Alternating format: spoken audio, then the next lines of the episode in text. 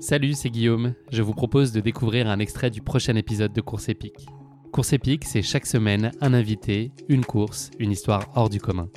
Je vous donne rendez-vous tous les mercredis pour découvrir un nouvel épisode et vivre une grande et belle histoire de course. Mais avant ça, place à un extrait de notre prochain épisode. Est-ce que c'est une lutte intérieure pour réussir à, préserver ce regard et finalement ce côté très instinctif dans son rapport à la course à pied? Alors ça m'a jamais, non, ça m'a jamais parasité. Euh, L'enjeu n'a jamais pris le pas sur le, le jeu, le, sur ce, sur ce plaisir-là. Il était présent, mais c'était deux choses à part. Et, l'enjeu me plaisait parce que euh, c'est une autre aventure. Ça apporte euh, d'autres choses. Ça vous oblige à vous construire, ça vous oblige à vous connaître. Donc euh, c'est aussi quelque chose qui, qui peut vous nourrir si vous le prenez par le bon bout. Ça peut vous détruire si vous le prenez par le mauvais.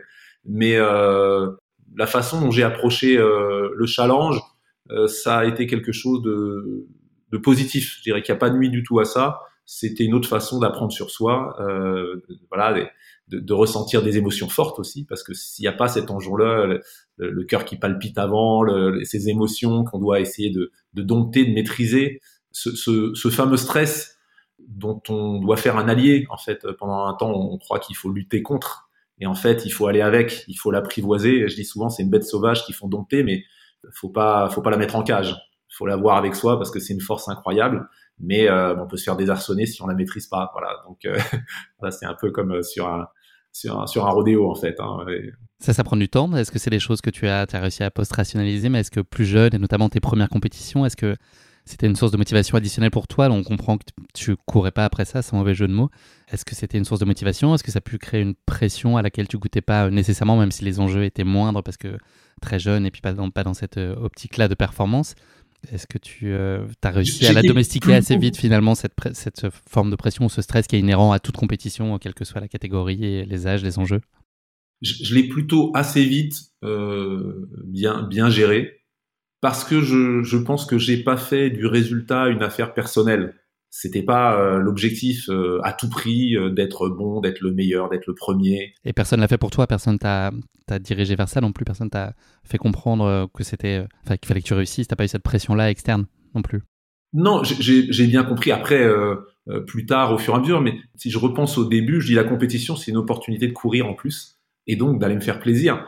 Après, d'essayer de faire le mieux possible. Et, et c'est toujours ce qui m'a apporté. Un, et, et je, je, suis toujours parti dans mes courses euh, pour ça, mais sans la, sans être paralysé par le fait de dire euh, et si t'es pas premier, si t'es pas sur le podium, et si t'es pas, euh, c'était plus pour moi les podiums et la réussite, c'est plus une conséquence d'une démarche euh, je dirais, euh, d'excellence, de quête de la perfection au fur et à mesure euh, de ma carrière. Après, bien sûr, il y, a des moments où c'est pas facile quand vous vous sentez pas les moyens parce que la préparation n'a pas été bonne, que vous êtes obligé de, de revoir éventuellement votre objectif ou vous sentez qu'il s'échappe un peu parce que bah, il manque des choses quoi dans la préparation.